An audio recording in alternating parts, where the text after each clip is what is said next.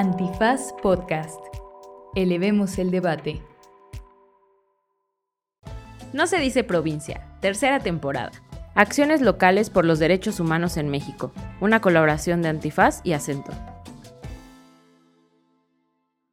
Hola, bienvenidas y bienvenidos a un episodio más de No se dice provincia.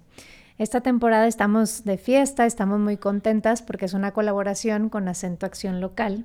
Y Acento es un fondo mexicano que acompaña a organizaciones, colectivas, grupos, como distintas maneras de organización en el país pero además acompaña a estos grupos que trabajan temas de derechos humanos. Y como bien ustedes saben y quienes nos han escuchado hablar sobre la provincia y sobre a veces el conservadurismo y eh, no querer ver los problemas que hay en el país, es difícil hablar de los derechos humanos en el país y por eso nos da mucha alegría poder hacer esta colaboración con acento, sobre todo porque nos está acercando a las personas que están haciendo ese trabajo todos los días arduamente en lugares que muchas veces son áridos para estos temas.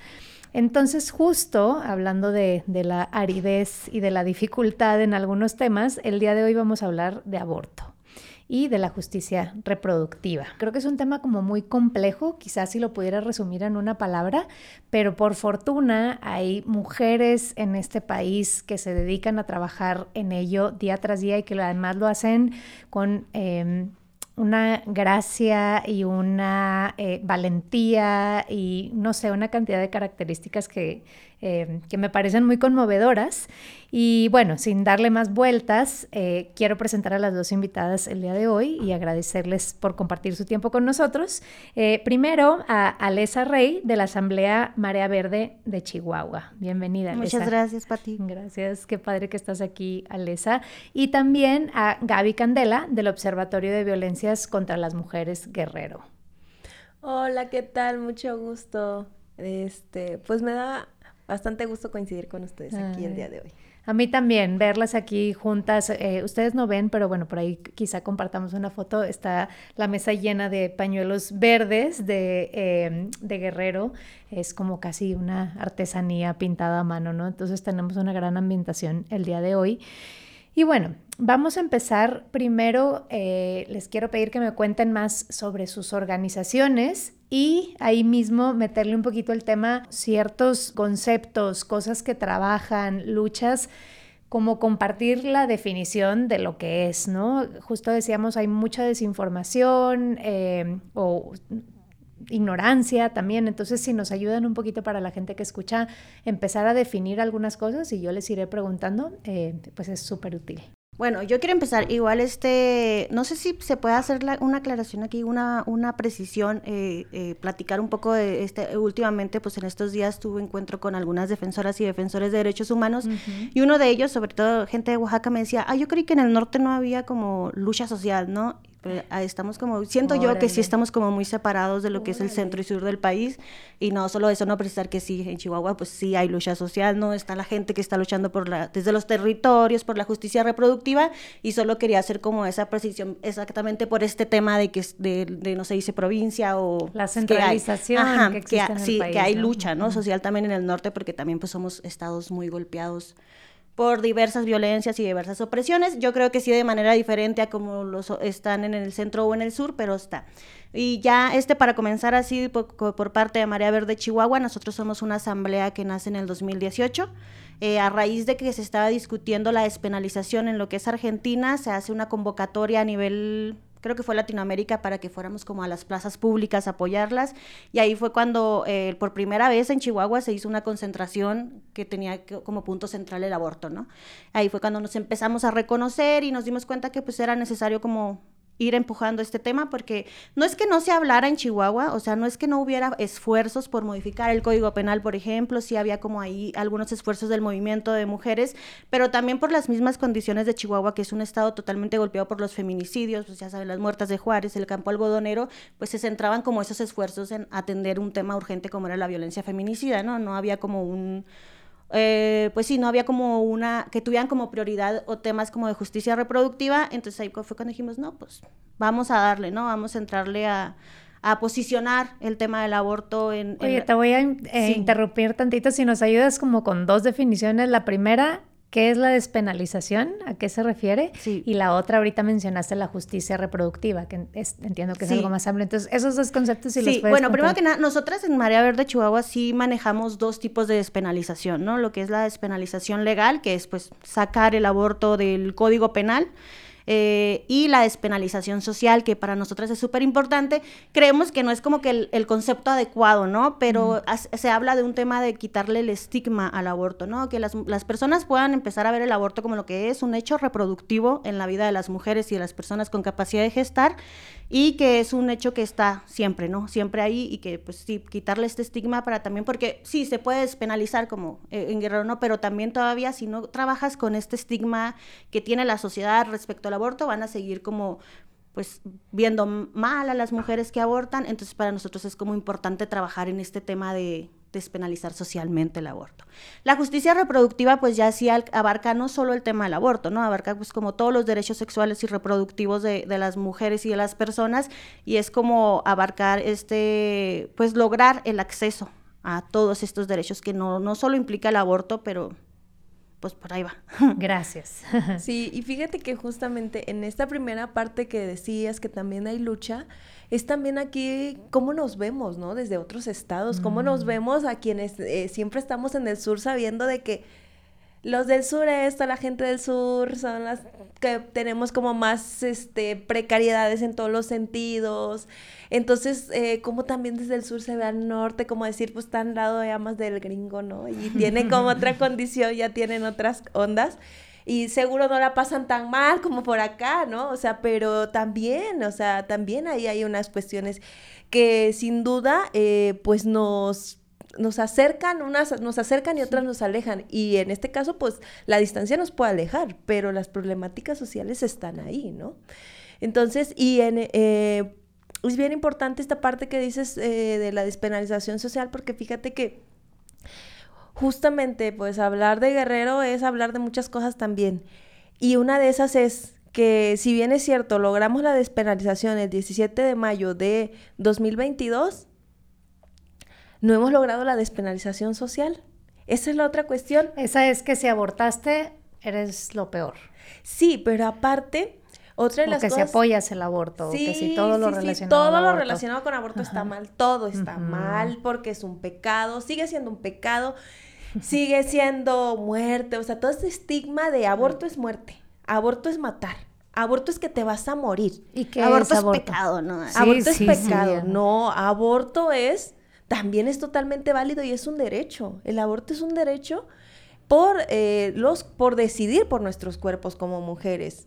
Entonces, esa parte es bien importante y es la parte que no se ha querido retomar, que la sociedad no quiere eh, entender. Pero sobre todo, es una cuestión de que el, del hecho de que de ser mujeres este, en esta cuestión de aborto y también eh, pues es complicado porque pudiéramos decir, em, ok, ya nosotros ya despenalizamos, ya lo, vamos a dejar ahí, porque, porque nosotros decíamos, ya cuando despenalicemos, vamos a descansar. Se acabó el problema. Se acabó el problema, ya, porque ya la tenemos ganada porque ya estamos del otro lado. Sí, fíjate, perdón por interrumpirte, por ejemplo, ahí, este, bueno, a nosotros nos ha tocado que nos llegan, también en Oaxaca, ¿no? Que ya está despenalizado, que nos llegan chicas de Oaxaca buscando acompañamiento. Nosotras como Marea también pues damos acompañamiento de aborto autogestivo en casa y es así como, pues hablamos con compas de Oaxaca, por ejemplo, y no, pues, o sea, sí está despenalizado, pero el acceso, o sea, ahí es otra lucha, ¿no? O sea, te lo despenalizan, pero que realmente hay un efectivo acceso al servicio, pues es un... Y también yo es algo que les he puesto en la mesa y también te, eh, me gustaría platicarlo contigo. Sí tenemos la, la despenalización, pero... Eh, pues qué pasa con las redes de acompañantes, ¿no? O sea, para mí el hecho de tener una despenalización igual este no sería como que tan chido la desaparición de las redes de acompañantes porque creo que el aborto este sí es un tema como muy de, muy algo muy personal y no se tiene que reducir a un ambiente médico, ¿no? El, las redes de acompañamiento creo que hacen una, un, un trabajo muy chido. Hacemos. Para, hacemos, sí, perdón. cierto, cierto. luego luego me, se, me hace difícil como reconocer mi jale. Pero sí, hacemos un trabajo muy, eh, muy chido para también, también para que las mujeres vivan el aborto como un derecho, ¿no? Porque en los hospitales, en los hospitales o ahí, este va a seguir siendo, habiendo violencia obstétrica. Si la hay con las embarazadas, que un embarazo pues lo ven así como, ay, quiero, imagínate con una mujer que va a abortar, entonces sí tiene que haber mucho trabajo, o sea, la despenalización pues sabemos que no es como lo más Pues en este punto que te, digo, eh, no desaparecemos porque mira, aquí seguimos. Entonces, estamos ahora antes desde la clandestinidad, podríamos decir que tú eres el antes y yo soy el después. Ah, vamos a verlo así. Entonces, tú en el antes eres la clandestina, es la que te tienes que cuidar, pero yo ya salí a la luz pública. Entonces, ya como somos acompañantes a la luz pública, ahí sí podemos estarle echando a este pues a salud, tenemos que estar detrás de salud, atiendan, mm. Este eh, es, un derecho, eh, tienen que tener protocolos. Nosotras seguimos acompañando porque el, trabajo de nosotras como acompañantes no termina con el proceso de despenalización. Pero sí es importante también entender que hay que devolverle al Estado su responsabilidad. Mm. Si bien es cierto que nosotras seguimos acompañando, eh, pues también ahora les decimos, si acompañamos, pero también ahora te acompañamos si vas al servicio público si eh, deseas hacerlo en casa también está bien, pero eh, pues ahí hay una infraestructura y el Estado tiene una responsabilidad que tendría que estar cubriendo, ¿no? Y entonces nosotras como acompañantes también tenemos que estar en la lucha de el acceso pero del acceso para las que están en procesos también de desigualdad muy complicadas, que están en territorios alejados, que en, en, el caso también eh, que donde hay mujeres monolingües, personas monolingües que, que necesitan el acceso, este, pues también ahí tenemos que hacer, eh, pues seguir incidiendo, ¿no? Eh, de estar detrás para que el Estado también pueda asumir eh, esta responsabilidad y en el, en el caso de salud, pues hacer como toda esta campaña de ya está despenalizado, puedes acceder a tu derecho, pero ¿qué crees? Que todavía no, no pasa, o sea, todavía no hemos llegado a ese punto. Así que nosotras las acompañantes seguimos ahora haciendo trabajo de acompañantes, pero también más esfuerzos que nos implican. Oye, pero y justo en, el antes, ¿no? En, eh, sí. que, sigue siendo el caso en, en muchos estados, ¿cuál es la pena por abortar y qué, digamos, qué significa esa lucha por la despenalización, ¿no? Me imagino que son muchas cosas, no solamente que cambie la ley, sino que implica también. Sí, bueno, en Chihuahua es creo seis meses a tres años de pena privativa, pero eh, generalmente no, o sea, no, el proceso no termina así, pues no las criminalizan, no, no las meten a la cárcel, afortunadamente, pero igual pues hay un proceso de criminalización, ¿no? El hecho de que estés ahí frente a autoridades, frente a un juez por un tema que realmente debería ser como absorbido por el Estado y que el Estado debería respetarse ese derecho, pues sigue siendo algo, pues, se pueden decir Sí, se puede ah, decir. Algo culero, ¿no? no, no, necesitarían estar enfrentando como este tipo de situaciones. O sea, nosotras, por ejemplo, la, la iniciativa que metimos, eh, ya van dos iniciativas que metemos. Como les decía antes de grabar... Nos, pues son abogadas, ahí, eh, ahí. Yo soy abogada, pero el proceso este nos ha ayudado Gire. Eh, con las dos iniciativas. La primera iniciativa se metió en, la legislatura pasada, que mayoría panista, obviamente no pasó, y luego otra vez metimos otra, este, no solamente para eh, despenalizar como hasta la semana 12, ¿no? Como, porque también ahí el tema de las 12 semanas, pues es como, a mí me parece muy limitado. Ya obsoleto ya. Sí, sí, y sabes que en esa cuestión de las 12 semanas es que como en Ciudad de México se despenalizó hasta las 12, mm, pues ese es el límite. La medida. Ese es el Otra vez el centralismo. También es las 12 semanas de México el centralismo, ¿no? Exacto. Ciudad de México es de donde parte todo, ¿no? Es la medida. Y es como, no, a veces no atiende el tema de las 12 semanas. No. Sí. No, no hay más. Entonces, por eso tienen que ser 12 semanas. Y ya de ahí no, no sé, si quieren más, no se puede, porque Ciudad, incluso eh, mucho, no sé si les ha pasado con las iniciativas, decían, es que nada más son un copia y pega de Ciudad de México. Todas las iniciativas de todos los estados es un copia y pega de, Ciudad de México. Y entonces mantener ese estándar de 12 semanas, o sea, no, o sea, ya debería de reformarse también, o sea, ya debería sacarse de todos los códigos penales total. Ni siquiera que el código penal lo atienda, en ninguno, para nada, ¿no? Que, sea, esté dentro de la ley de salud, por ejemplo, ¿no? Mm, Porque es un tema de salud. No, no tendría por qué estarse aplicando el código penal para un tema como el, un proceso de salud. Pero pues pero pues seguimos intentándolo, ¿no? Porque, porque mira, aún que podemos decir, no, pues ya en Guerrero ya está despenalizado. Sí es cierto, se, se ve diferente, porque decíamos, híjole, también ahora ver, vemos diferentes a las compas que todavía siguen en eso.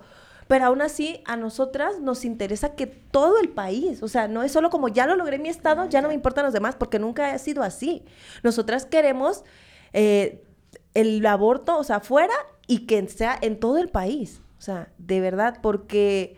¿Por qué? ¿Qué representa? O sea, ¿por qué es tan, digo, además de que puntualmente es una lucha tan importante, pero como que lleva otras consigo mismo, ¿no? El tema del aborto. No sé, ¿por qué, ¿por qué para ti es tan importante que sea en todo el país? Para mí es muy importante porque, o sea, todas las personas tenemos derecho y este es un derecho que no puede estar limitado en, o sea, no puede caer en manos de unas otras personas que decidan por, la, por nosotras, o sea, no pueden estar decidiendo qué hacer con nuestros cuerpos, porque históricamente a las, se nos ha reprimido y se nos ha dicho qué es lo que tenemos, qué es lo que podemos hacer, y sobre todo a quienes gestamos, porque ese es nuestro fin de la vida, solo gestar.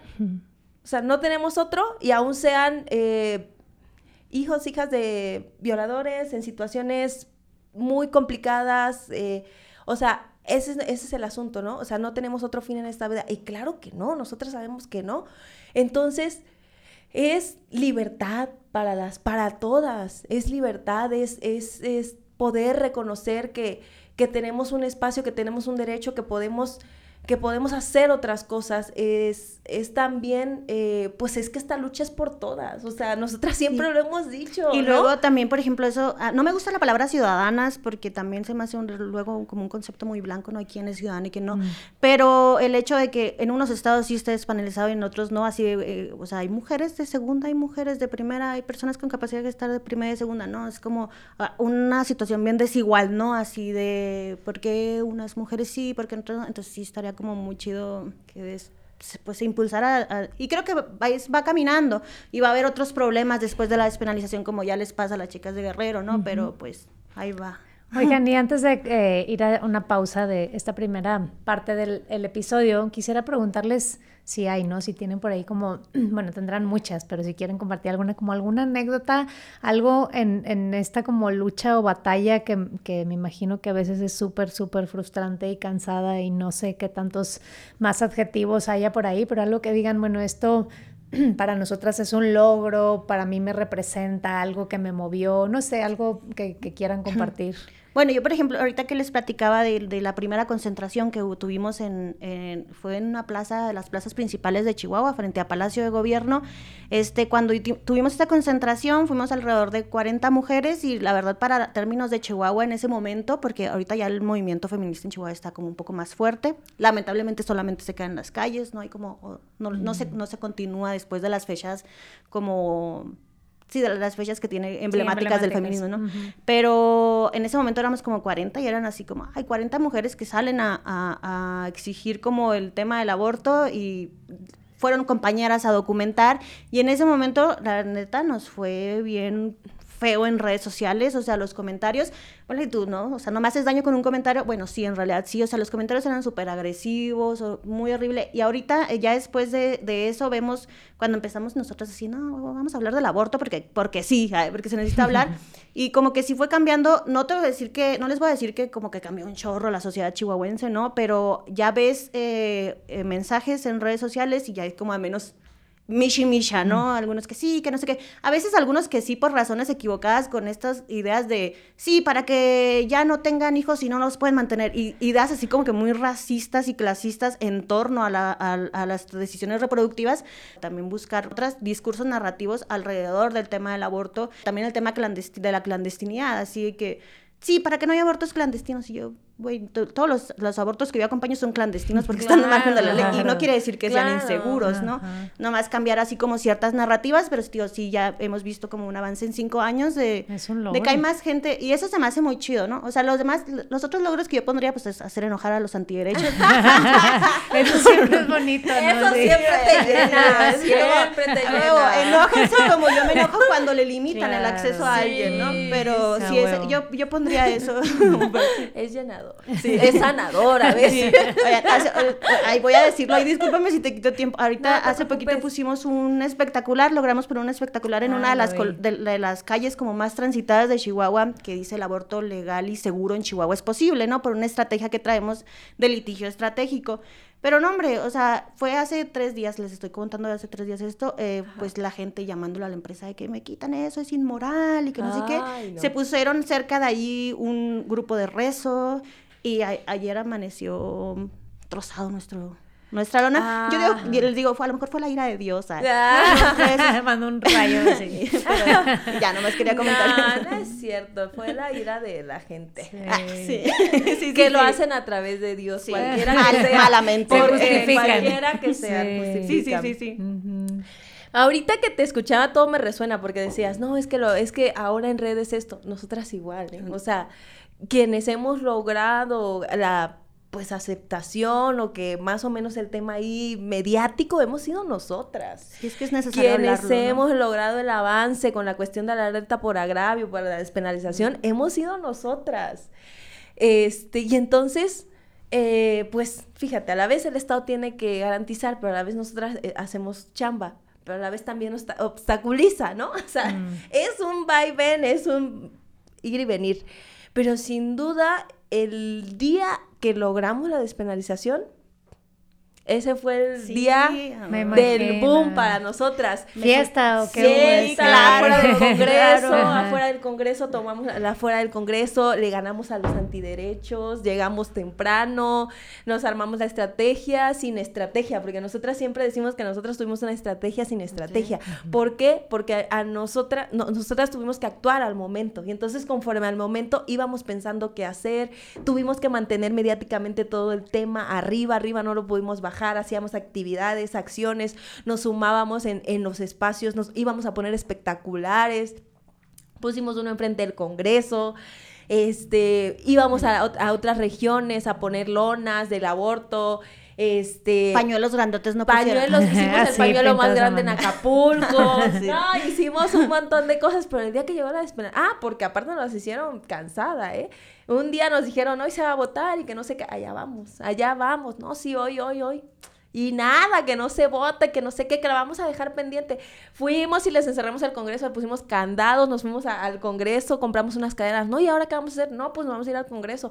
Órale, pues, ¿y qué? ¿Y, y qué? No, pues hay que amarrarlas, unas cadenas, unas cadenas, unas cadenas. Órale, pues, ya vamos.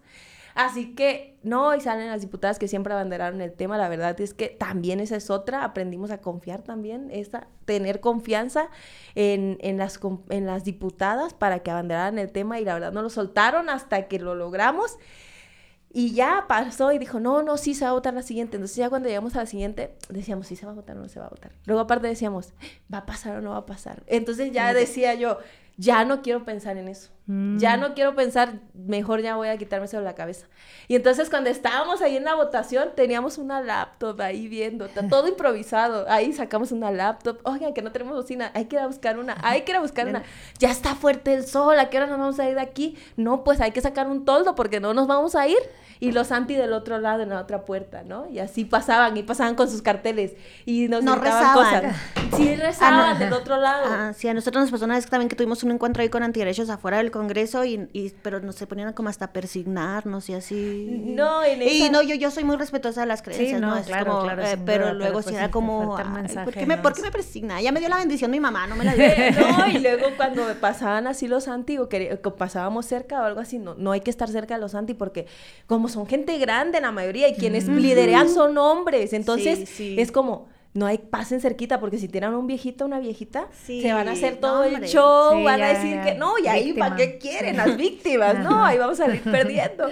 Y entonces en esa cuestión estábamos así, pero cuando ya estaba la votación, así una chiquita, la laptop y todo, no, cállense, no digan, vamos a ponerla sobre- para que se escuche. Y cuando empezaron a votar y a votar, uy, no, la adrenalina total. Qué chido. Ah, No, no, Yo no, quiero ya- vivir eso. No, pues sí, Lo lo vas a vivirás, vivir, sí, vivirás, claro. mezcales, Vamos a grabar otro todo ahí episodio. andábamos ya después festejando, pero estuvo súper chido, fue Pues sí. mucha emoción y Es un gran la verdad logro. nosotros cada que vemos las imágenes, por cierto ya vamos rumbo a nuestro primer año de despenalización en mayo, y estamos pensando en hacer muchas cosas, pero que las veces que hemos visto nuestras fotos cuando nos hemos, hemos recordamos el momento y es como explotamos así de... Qué chido. Sí.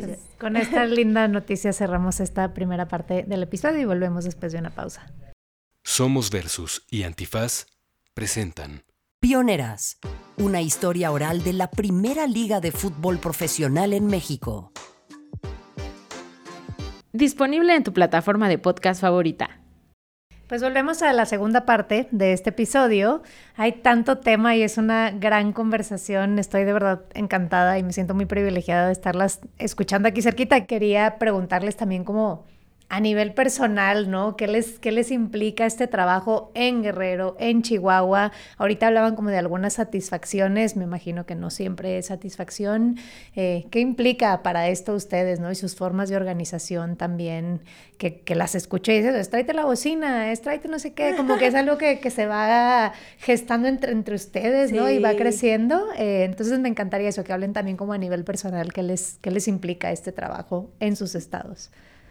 Bueno, a nivel personal, este, yo creo de cosas negativas, ¿no? De- realmente lo que casi siempre es algo chido, o sea, trabajar por el, por el tema de la justicia reproductiva para mí me, me llena mucho, ¿no? O sea, me encanta, yo me despierto a trabajar por esto, ¿sabes? Y tengo que ir a trabajar de verdad, ay, pero, pero yo estoy trabajando así como diariamente y desde temprano, ¿no? Y, pero luego sí suele ser cansado, ¿no? Por ejemplo, nosotras que estamos allá en, bueno, no sé, la red de acompañamientos de nosotras llegamos a atender hasta como en promedio 180 mujeres de manera mensual y no somos tantas, ¿no? Entonces, eh, de repente, pues sí es cansado. Ajá. Pero el tema de la restricción, bueno, como defensora de, de derechos de, por la justicia reproductiva, a mí no me genera como que diga yo, ah, voy a estar en riesgo, ¿no? O sea, no pasa que me avienten una maldición o cosas así, no se me hace que sea algo riesgoso, pero sí veo esta restricción y los efectos negativos de esta restricción en las mujeres que acompaño. No en todas, o unas es como, ah, sí, que no sé qué, pero hay unas que sí, que pasan por situaciones muy complicadas. Este, por ejemplo, allá nosotras sí somos así de que pues sí, estamos en el margen de la ley, pero no nos importa, ¿no? Estamos, nosotros ahorita estamos repartiendo manuales de aborto autogestivo, de hecho ya dicen que estamos repartiendo miso en las Ah. colonias, y yo, ojalá. Ojalá no alcanza para Sí. alcanza para imprimir y nada Sí, más. ajá, pero- Y a veces, porque sí. se acaba la tinta y ya no hay Sí, para sí, sí. Ojalá pudiéramos. Pero sí, no, más no, no, no lo veo como que algo que nos represente un riesgo a nivel personal o de seguridad. No, no, no lo veo así, pero igual eh, sí, esto creo que ese contexto restrictivo, pues sí afecta más como pues, a las mujeres que lo están viviendo, ¿no? A las mujeres que lo necesitan. Y ya esa Mm. Sí, fíjate que así como acordándome ahora, tampoco nunca me sentía en riesgo, pero siempre también hay que tener precaución, ¿verdad? O sea, siempre.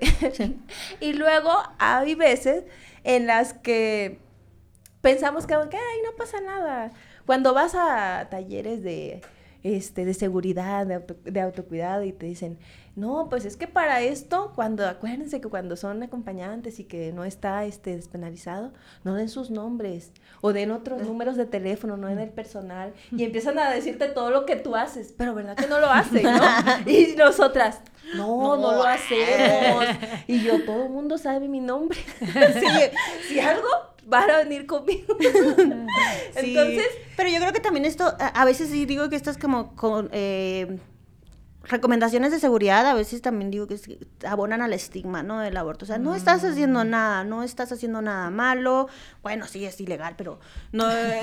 Pero cuántas, Bueno, cuántas sí, cosas no son ilegales pero y hasta no es algo Pero bueno. es- Ajá. ¿Sabes qué? Por ejemplo, ahorita, bueno, nosotros antes, pues sí era así como, cuando recién empezamos, así, ay, güey, o sea, sí nos daba como un poquito, pues, de miedo, la, la misma ansiedad, ¿no? Así, ay, ¿qué puede pasar? O así. O el pero hate también que te sí, tiran sí, tampoco sí, está chido, Pero ¿no? también Ajá, a sí. raíz, por ejemplo, de lo que de las sentencias de la Suprema Corte de Justicia de la Nación, que ahorita no puede ser, dice, sí no pueden ser criminalizadas ellas, menos yo por estarlas ahí. Claro. Sí, Entonces o cuando te como- preguntan de que no, pues puedo decir esto, sí, no me voy a ir presa, o sea, neta no, no me da Sí, no miedo sé. porque sé que no va a pasar. A ver cuándo han este metido preso a algún médico por hacer alguna as- asistencia y que haga ahí este Mal su trabajo. mal su trabajo, nunca, o sea, siempre son eh, pues a la, a la otra parte, siempre es a nosotras a las que nos recae como este estigma de, es que a ustedes les puede pasar algo, sí, y luego otra cosa, es legal bajo la ley patriarcal.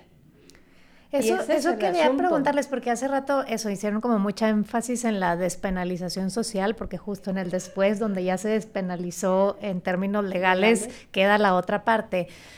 O sea, eso, para alguien a lo mejor que nos escucha y que sigue diciendo no antiderechos o que sigue diciendo no, el aborto no. O sea, ¿dónde creen que está ese tema, como esa resistencia em, en términos sociales? ¿Por qué hay tanto estigma? ¿Qué es lo que nos impide? Y creo que eso también abarca, como decía hace, rato, toda la justicia reproductiva, no solo el aborto, ¿no? Tú hablabas de esta idea de para qué servimos las mujeres, pero ustedes que están en eso y que lo viven todos los días, ¿qué, qué cosas ven que luego como dicen, bueno, ¿y, ¿y por qué estamos ahí atoradas, no? O sea, ¿por qué es tan complicado para la gente entender que es un derecho? Por todo el peso que conlleva solo la palabra aborto, por el gran peso social que tiene y lo que hay detrás de ese peso, que es la familia, en la escuela, en tu círculo, en tu contexto que te mueves, aunque yo te diga, es tu derecho, eh, está despenalizado o eh, pues es tu, es tu cuerpo, tú decides, pero el, el contexto y tu casa y, y tu religión muchas veces te grita, es pecado, es muerte, es em, este... em, Eres una asesina. Sí, eres ¿cómo me asesina. Ey, Aparte no vas a poder vivir y no vas a estar bien porque eso lo te vas a llevar en tu conciencia para siempre.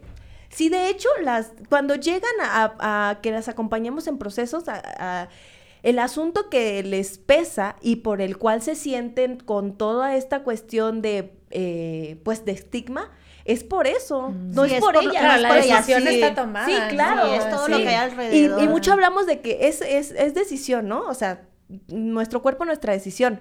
Pero muchas veces esas decisiones están, eh, pues incide tu, tu contexto, ¿no? O sea, eh, ¿por qué luego dicen, ay, es que también, ¿por qué dejó que pasaran tantas semanas, tantos meses? No, porque en ese proceso es una lucha que tú llevas con la pareja, a veces Claro. en la casa, Con los papás con, a escondidas. con las amigas, o sea, con todo mundo llevas esa lucha, porque cuando nos acercamos a alguien para que nos escuche, no, quere- no eh, queremos decirle que nos, eh, bueno, queremos que nos diga, sí, hazlo, es tu derecho, está bien, o sea, queremos O al como, menos pues, el apoyo, ¿no? el Sí, ahí apoyo. estoy, ponle, ¿no? Sí, a lo ahí mejor es- no estás de acuerdo, pero es tu amiga, Sí, ¿no? o es tu familia, pues Sí. estaría O no chido, tienes que opinar de algo que no, o sea, como tantas cosas en la vida, ¿no? Que es nomás respetar, Sí. ¿no? Ni siquiera te estamos pidiendo que te convenzas de un tema, sino que simplemente el tema del estigma, lo hablábamos en el episodio de VIH, oye, es, es un tema como de, ¿no? Dignidad humana, de respeto a la otra persona, a las decisiones, no tienes que estar de acuerdo, todo bien, pero tampoco te metas en la vida de otras personas, Porque ¿no? quienes están en desacuerdo nunca les vamos a convencer, ¿eh?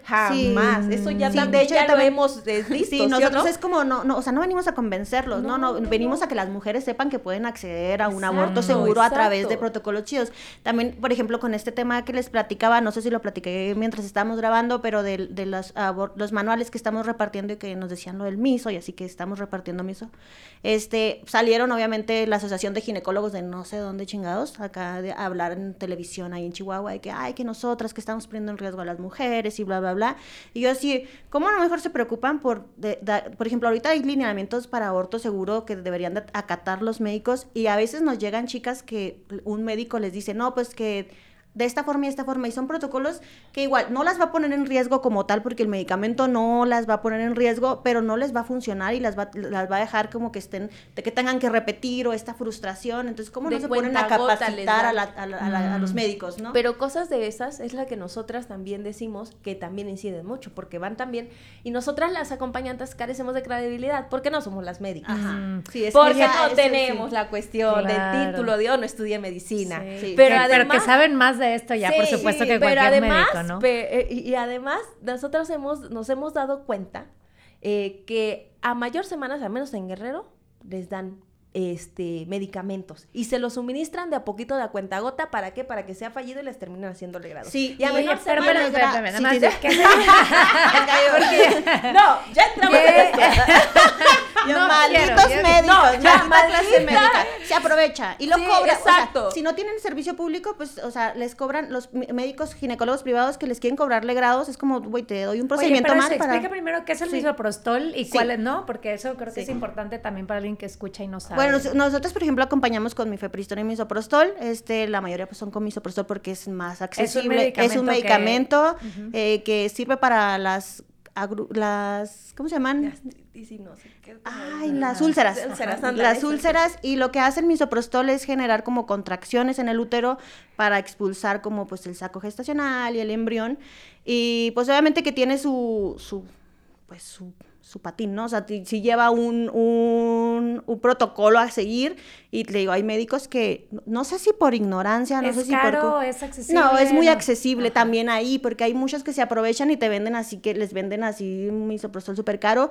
sea, que sepan que si van a, no puedo hacer publicidad, va, ay, pero hay farmacias en las que te, o sea, el misoprostol no te va a salir más de 700 pesos. No sé si en Guerrero, pero en Chihuahua, más de 700 pesos se me hace muchísimo. Sí, es no, una sí, lana. 600 Muchísimo. hasta 500. Sí. Luego hay un día que hacen ofertas Y que cuesta barato. Los lunes, Se dicen que los lunes. y te lo venden, además te regalan ibuprofeno. Ajá, y entonces pues ahí. Ajá. La que sí está más limitada es la, es la MIFE. Sí, la MIFE sí es como un tema Sí, limitadísimo. complicado ahí. Entonces Sí. entiendo el punto es, claro, la, hacerlo eh, sola tiene todo un protocolo y unas, o sea, algo que ustedes acompañan sabiéndole al tema, pero está la parte médica que, o Nos sea, deja tú, sigue. o sea, puedes ir a la parte médica, pero está peor, puede Sí, ser, sí, ¿no? sí, sí, una sí, vez sí. un médico que nos tocó que le no una una con cada comida y yo güey pues si no no le vas a curar las úlceras no o sea es un aborto y, y otra que sí se me hace como ay güey, ese sí me cae mal que eh, por el ano y yo cosas así dices tú Sí, o, O sea- sea, de verdad que los médicos, ah, y luego los médicos también cuando les las revictimizan y la y le meten este miedo al punto de te vas a morir.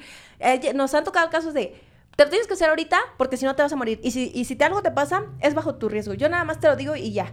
Tienes que pagar tanto.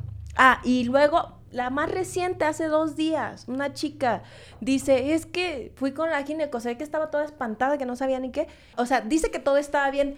Cuando, le, cuando le, ella le dijo, estoy embarazada, bla, bla, bla, esto. Pero cuando ya llegó al punto de, pero no quiero tener, este, le dijo, viste, ya no, ya, no, ya no tengo nada más que revisar, ya no tengo nada más que decirte. Yo nada más te digo que si te vas a tomar esas pastillas es bajo tu riesgo y te va a pasar esto y te va a pasar esto. Y ella así como, o sea, en el shock, imagínate. Nada de eso es cierto. Dice, pero oye, yo solo quiero preguntarte algo. Es que yo leí que sí es este, que 100% seguro, pero con esto que me dicen no sé qué hacer. No le hagas caso, siempre hacen eso, entonces siempre es como nosotras también es, mira, en salud, a veces también las prevenimos. Si vas a salud, te van a decir esto, te van a decir esto, pero tú ves segura, nosotras así de, tú ves segura, ¿eh? yo no tú le nada. dices esto, esto y esto, y si te dice alguna cosa, tú le dices esta otra cosa y así, y no te dejes, y tú le vas a pelear que es tu derecho y bla, bla, bla. O sea, una ya las tiene que capacitar así como en fa, para que, y tú cualquier En cosa otras me llamas. habilidades, ¿no? Sí, de la no, vida, o sea, o en todo, ¿no? Y si no, cualquier sí. cosa me llamas, y nosotras también ahí le entramos, porque también esa es otra. Los servicios de salud toman actitudes dependiendo cómo vayas. Bien acompañada, la acompaña de alguna organización, ahí ya es otra cosa. Cuando van solas, y siempre pensamos en eso, en las que van solas, en las que no estamos nosotras, pero es que no tendríamos que estar nosotras, pero aparte nosotras no nos damos abasto. Sí. Es Y tendría que demasiado. ser como a, a nivel es- eh, institucional, ¿no? Que se estuvieran como capacitando a toda esta clase médica y Y, y que y, no, y que no Ay, solamente, me no solamente quien, quien no, quien prac- ay, luego no, esta práctica arcaica del legrado. O Ah, sea, sí. esta práctica es la única que pueden hacer. No. Siempre, es- o sea, siempre ¿Por es el legrado. daño que causa? O por... Es que, pero, o sea, la Organización Mundial de la Salud no, no como que quiera utilizar una institución porque pues, ha ayudado, no, pero sí ha dicho que el, que, que el legrado es como una práctica que ya ni debería de utilizarse. Y lo primero que hacen en los hospitales cuando llega una mujer, es rara la, la persona que no le quieren hacer un legrado, ¿no? Obviamente algunas llegan así de que no, pues, o porque se asustan y van, ¿no? Es- y es muy válido. Si tú te sientes muy segura como una mujer que, o sea, que realizó un aborto, te sientes segura en el, en el ambiente médico, pues está bien, ¿no? Pero les quieren hacer luego, luego legrado. Y es como, a veces, ah, por restos, y lo- los restos salen con más miso, o sea, Sí, ¿por qué tienes que exacto. generar, por qué tienes que someterlas a un proceso que no está chido, ¿no? Cuando ya hay como recomendaciones de organismos que deberías de poner atención porque es, lo, son los que te eso te regulan, dedicas, ajá. ¿no? Sí, ajá. Y Sí. siempre, ¿no? El legrado, el legrado. Siempre, Siempre, para todo siempre. eso es la solución, es, es la única solución que hay para, para la parte del área médica. Y pues imagínate lo que te decía, ¿no? O sea, todo esto, todas estas malas prácticas también, pues invalidan todo el trabajo de nosotras, invalidan toda nuestra verdad, que no es la verdad absoluta, ¿verdad? Pero, Sí, pero, sí, Pero va. está chida. pero, pero funciona, funciona. No, no, sí, es que sí también nosotras también, este, pues también nos capacitamos, también hemos aprendido o los sea, procesos. No es como que de repente dijimos, ay, vamos a acompañar, no, o sea, pues eso es Con una constante capacitación, ¿no? Mm. Hay, actualizaciones médicas que te dicen, ah, mira, a lo mejor esto que hacías antes no, no es tan necesario ahora, ¿no? Y, o sea, sí es, es una constante capacitación Sí, entre las redes. Hay, hay más medicamentos ahora que siempre olvidas su nombre, hay uno más, ¿no? Sí, hay un- Todavía que la ajá, Milfe, que lo o sea, metieron. una también no, no está como sabiéndolo Sí. todo, ¿verdad? Todos los Que nombres, tampoco pero... tendrían porque otra vez volviendo a lo institucional, pero bueno, en fin. Ajá, ¿no? entonces sí. como todo esto se invalida, pero aparte lo que nuevamente no ponen a consideración son muchas veces las víctimas, porque al final de cuentas son víctimas del sistema. Son víctimas de una, de una sociedad este, totalmente cero empática, de una sociedad totalmente patriarcal, castigadora en los cuerpos. Es, ese, es, ese es el punto, ¿no? O sea, podemos hacer la discusión, se puede hacer la discusión en el Congreso, estamos hablando aquí, pero la realidad es que lo que se tiene que hacer es efectivo el derecho. O sea, Sí, esa es la realidad. Nosotros, por ejemplo, cuando recién empezamos, que todavía no sabíamos, Eso. que todavía no sabíamos como por dónde empezar, porque también, o sea, nosotros cuando nos formamos, algunas sí venían como espacios de militancia, tanto del feminismo como espacios mixtos de la lucha social y así, pero no sabemos ni por dónde entrarle, ¿no? Porque pues estábamos, ah, bueno, pues queremos que haya acceso al aborto, pero todavía no sabemos por dónde. Y lo que hicimos fue también ir colocando en, en la narrativa este tema de penalizar el, el aborto también es una violencia contra las mujeres, ¿no? Claro, Entonces es como... Claro, Sí, porque eso. también es violencia. Sí, claro. Oye, nomás ahí preguntarte, me imagino que a las dos les pasó, no sé, eh, como te vas haciendo compas, se va sumando la lucha, o sea, ¿cómo, cómo hicieron esta asamblea? Como te vas encontrando, ¿cómo funciona, no? Dicen que entre iguales te topas. Sí. Digo, nosotros en esa concentración nos vimos y fue como Árale. alguien, no sé, no me acuerdo quién, pero una fue como, no, pues vamos a juntarnos. Nos hicimos una reunión en la casa de una, ni nos conocíamos entre nosotras, o sea, sí, era que sí como, ay, sí te ubico porque pues ahí la misma, el mismo, la misma lucha social es como, yo, por ejemplo, eh, soy reportera, bueno, ya no soy reportera, pero fui reportera muchos años, entonces en ese momento era reportera y reconocía ciertas caras, ¿no? O sea, recono- ah, esta morra es del movimiento, yo soy 132, no me acuerdo cómo se llama. Ah, las, las ubicaba, ¿no? Porque sabía que andaban ahí como, y siempre cubrí como estos temas de la lucha social. Entonces, pero ya ahí, pues, de repente nos juntamos y ahí empezamos a decir, pues, ah, vamos. Y ahorita somos muy compas. Mm, claro. y pisteamos. Sí, fundamental. Porque también es parte, eso- Sí, esas, esas claro. No, son imagínate cómo haces, sí. sino cómo resistimos también en, Sí. esta, en esta lucha Sí, sí. constante, porque es día a día, o sea, no es como que en el, no es como el Estado que en el emblema, ¿no? Nomás lucha en el, en el día emblemático. Lucha Pero contra por- la violencia. claro. Nosotros luchamos todo el Cada día, cada día. hora en el transporte público, en la casa, en la chamba, donde sea. Pero justo me encanta que hayas dicho eso, Alesa, de, de- de la violencia y la violencia sexual y lo que dijiste tú en, términos de feminismo. O sea, es, es una lucha que es- es súper puntual y a mí eso me encanta. Es muy claro el tema y lo que estamos pidiendo, pero además justo todo lo que simboliza me parece tan importante y, y, tan claro, ¿no? Como decir, no nos hagamos bolas, ¿no? En términos de, de, de las mujeres y de nuestra salud, y de nuestra reproducción, gestación, etcétera, es muy claro el tema, ¿no? Entonces me encanta que haya entre eso que hay cosas que están ahí, pero al final del día eh, se suman en una, no sé, se me hace una, una lucha tan tan bonita en ese sentido, Genuina. ¿no? Genuina. Genuina, Esa es la palabra. duda, esa es la palabra. Oigan, Sin pues duda, con tenemos mucho que compromiso. O sea, Ya nos van a irse callar. Ya nos vamos a a ver, ya. ustedes no están para saberlo, pero es viernes en la tarde y ya estamos Oigan, sí. encarreradas, ¿no? De, de, de, del finales de, la semana, de todo, eh, viajes, etcétera. Y, Hay y que volver siento a que, casa. no, sí, y nos podríamos quedar aquí toda la tarde. Siento que ya agarramos vuelo, ¿no? Pero, pero nada, para ir cerrando, y estoy segura y me encantaría volverlas a tener aquí, de verdad sería eh, eh, un gustazo. Eh, ojalá acepten volver. Claro. Eh, pero primero, nada más pedirles para cerrar, perdón, que es lo que hemos estado haciendo en los otros episodios, como una invitación a quienes nos escuchan, ¿no? Yo, yo sé que luego hay tantas cosas que, que hemos hablado y tal, pero como alguien a lo mejor pensar desde ahí, alguien que está escuchando esto y que todavía se estaba cuestionando o que no sabía de esto, también puede ser, ¿no? Que lleguemos ahí a ese lugar. ¿Qué, qué, ¿A qué le invitarían a las personas que nos escuchan? Además de que la pasen bien, etcétera, en la vida, bien. A no meterse en la vida de las no. personas. Respetar las decisiones de las respetar Es una gran invitación, sí.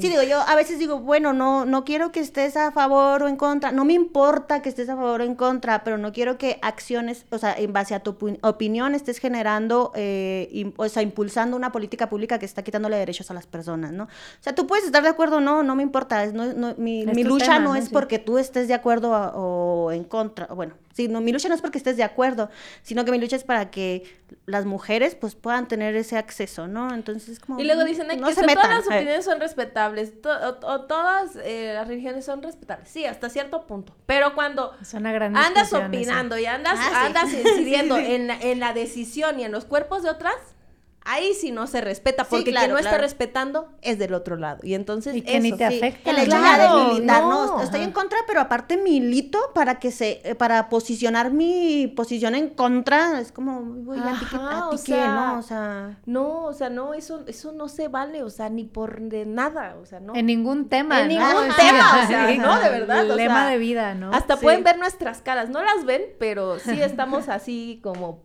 es que pensamos, supongo que todas, ¿no? Como en estas eh, situaciones que nos han tocado, cómo hemos llegado hasta aquí, todo lo que nos ha costado. Pero si estamos aquí es también porque tenemos un compromiso con las demás, o sea, con, o sea, con nosotras y además con toda la sociedad. Y tampoco eso es lo que no ven. O sea, al final de cuentas, no están acá, no luchan, pero se meten. Sí, y luego es raro porque nada, yo las estoy viendo y las veo sonreír y las veo también contar las historias con una pasión y digo, ¿será que la otra gente también como que carece de esa pasión por cosas, no? Por Y la vida, por le- vivir. Les, les da, les da como les pone nerviosas tanta libertad, ¿no? Como que, ay, güey, ¿y eso Sí, con qué se hace con tanta libertad, no? Que no estamos acostumbrados. O, no tienen, no tienen por qué vivir y dicen, pues si yo no estoy feliz Ay, tampoco. nadie no, va a estar nadie va a feliz. Y que es el país de la prohibición, ¿no? Ahorita con el tema de las No, drogas, sí. prohíbe la droga. Ah, ¿cómo no se nos había ocurrido antes, no? Que esa, o sea, ya el tema de la prohibición es una Ay, no, locura y el castigo, ¿no? Que se nos enseña en las escuelas, etcétera. Entonces creo que eso que acaban de decir es como lema de vida, ¿no? En cualquier tema no te no te metas, ¿no? metas. Con las demás personas. Creo que es una, una muy buena invitación para... a menos que contra el fascismo, sí. Ah, bueno, exacto. Contra el Ah, fascismo, sí, sí, no, Exacto, bueno, es sí. que ese es otro podcast. Sí, ya hablamos de- sí, no, ya, ya le seguimos, pero sí, exactamente. Creo que el, el- el marco de los derechos de las personas, ese es nuestro referente. Claro, los O derechos, sea, sin duda. Sí, sí. Porque luego eso, también creemos en la ley cuando nos conviene, ¿no? Y cuando no nos conviene, ahí sí ya se metió Claro. con otras cosas, ¿no? Entonces sí. Claro, pero luego esas personas, esa gente que es como, ay, no, prohibido, no, yo no estoy de acuerdo, son las que también inciden en otras cuestiones, Sí. en otras irregularidades, Sí, en otros delitos, en otras cosas que no están dentro de lo legal. Ah, pero Eh. acá sí, eso sí no te lo acepto. ¿Me No, a ver, no nos, vamos a quedar con tanto que decir, tanto que platicar, pero de veras que me encantaría que volvieran. Eh, agradecerles, agradecerles por su trabajo, que no es trabajo, que es una causa. Creo que siendo mujer y siendo de Monterrey y tantas cosas que se suman en mi vida, eh, estar con, con, mujeres como ustedes que trabajan por este tema me, me llena de alegría y espero que las personas que nos estén escuchando eso, que, que, reciban esta invitación y que también, como decíamos en otros episodios, se cuestionen. A veces también eso, ¿no? Como, sí. oye, ¿por qué pienso así? ¿No? O sea, claro. como informarte, ¿no? Que, que, ahí está el Google, o sea, hay sí, herramientas, claro. ¿no? Pícale y infórmate, ¿no? Eso era lo que yo mucho digo esa parte. Nosotras, las nuevas generaciones, las no tan nuevas, porque las que ya son ya, ya no van a cambiar. Sí, pero nosotras tenemos la responsabilidad de cuestionarnos todo en lo absoluto. ¿A poco, o sea, es real que esto durante años nos mantiene aquí? O sea, no hay otra forma de vida, no hay otra forma de, de subsistir. Y pues aparte con la cuestión de los derechos humanos, ¿no? Entonces siempre hay que cuestionarnos, siempre, siempre lo, la imposición de lo que es la norma, sí, ¿no? La, y la, te, la, la, heteronorma. De acuerdo. Muchas gracias. gracias Muchas a gracias a, a las dos. Qué, qué, gusto. Gracias al equipo de Acento, gracias al equipo de Antifaz, sí, a todas las personas que dedicaron tiempo también a escuchar este podcast. Ojalá que les haya gustado y nos vemos en el siguiente episodio de No se dice provincia. No se dice provincia, tercera temporada. Acciones locales por los derechos humanos en México. Una colaboración de Antifaz y Acento.